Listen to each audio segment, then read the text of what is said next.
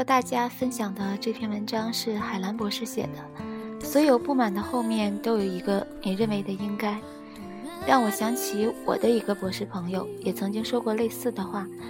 他说：“这世界上哪有那么多的应该？仔细想想，确实是这样的。所有的应该只是你的一厢情愿，你认为别人应该怎么样，而别人没有义务为你的应该而活着。你的应该其实是你自己给自己的负累。”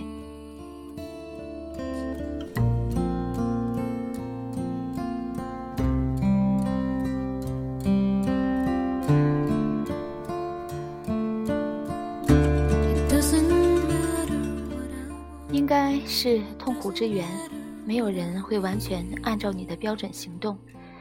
有一种深渊叫应该，如果仅仅因为对方是你的父母、孩子、姐妹、兄弟、叔舅、姨姑、朋友、爱人，你就认为他们应该为你做什么，就必须对你负责任，因为他们没有满足你的期望，就得背负理所当然的谴责，也就是所有和你有关系的人。就自然而然地欠了你一生，还不清也说不清的债务一样。我们每一个人，无论对方是谁，得到过帮助，就应该学会感恩戴德；没得到帮助，理所应当自己担当，没有人欠你。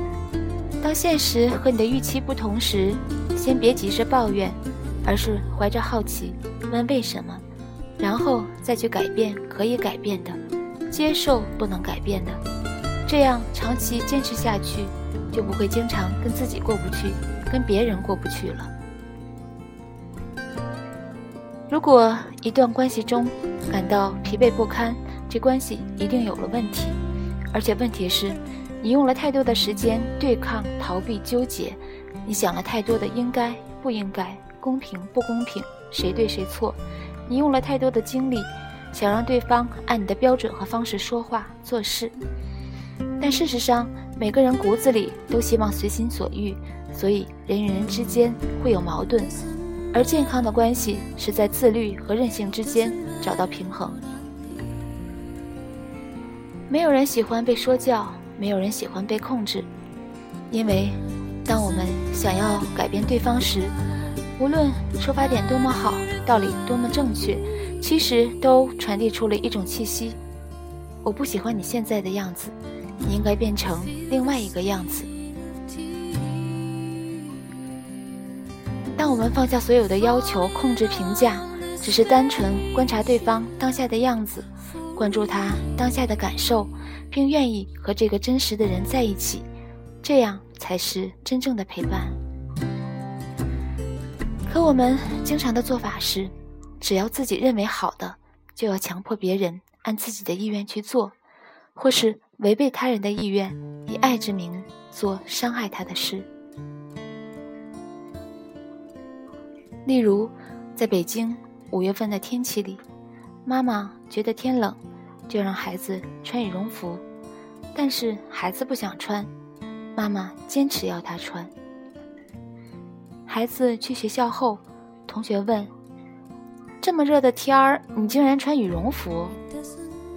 孩子回答道：“有一种冷，叫做你妈觉得你冷。生活中还有一种饿，叫做你妈觉得你饿。以此类推，还有你爸觉得，老婆觉得，爷爷奶奶觉得。殊不知，最深厚的爱是尊重对方的意愿。”最大的伤害是违背对方的意愿。只有助人自助，才能最有效的帮助自己，帮助别人。没有人真正听别人的道理，人实际上听的都是自己的道理。即便听别人的道理，也是他认同的道理。人其实真正听的道理是自己的道理。在任何关系中，我们永远应该要求的是自己，而不是他人。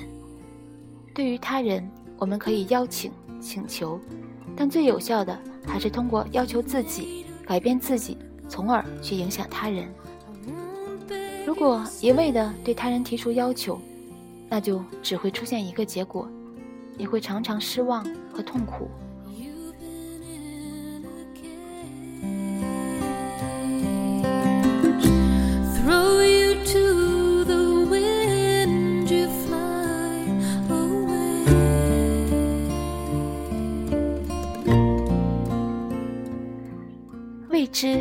是生命中的精彩。我们总以为幸福是得到自己想要的一切，其实幸福是终于知道，人生得意时少，失意时多。如果能在变幻无常的生活中，学会遇到苦难和不如意时，不对抗、不逃避、不抱怨，改变能够改变的，接受不能改变的，那么人生不管如何跌宕起伏。我们都能活得宁静和谐。人生的苦乐是我们一系列选择的结果。要相信，你可以决定和把控的比你想象的多得多。只是很多时候，你以为自己没有选择。很多人都非常希望有个算命先生告诉自己这一生会是什么样子。在我看来，如果未来的每一天都清晰可见，这一生该是多么无聊无趣。生命的精彩恰恰在于未知。如果把生命的未知当做一个礼物，每天都会是新的世界，等待我们去探索、发现、感受和创建。回望我的人生，每当我可以清晰的看到未来时，我都选择了改变，而每次的改变，都把我带到了一个更广阔、更美丽多彩的天地。我的人生因此而变得更加丰盈。人生是一次可以选择的旅程。我们无法把控环境和他人，但我们始终都可以把控自己。我见证了太多顽强的生命，不管经历过多么惨烈的事，只要学习向内探索，都能够放下过去，少忧未来，感受当下，重获心灵的自由。Without saying a word, you can light up the dark.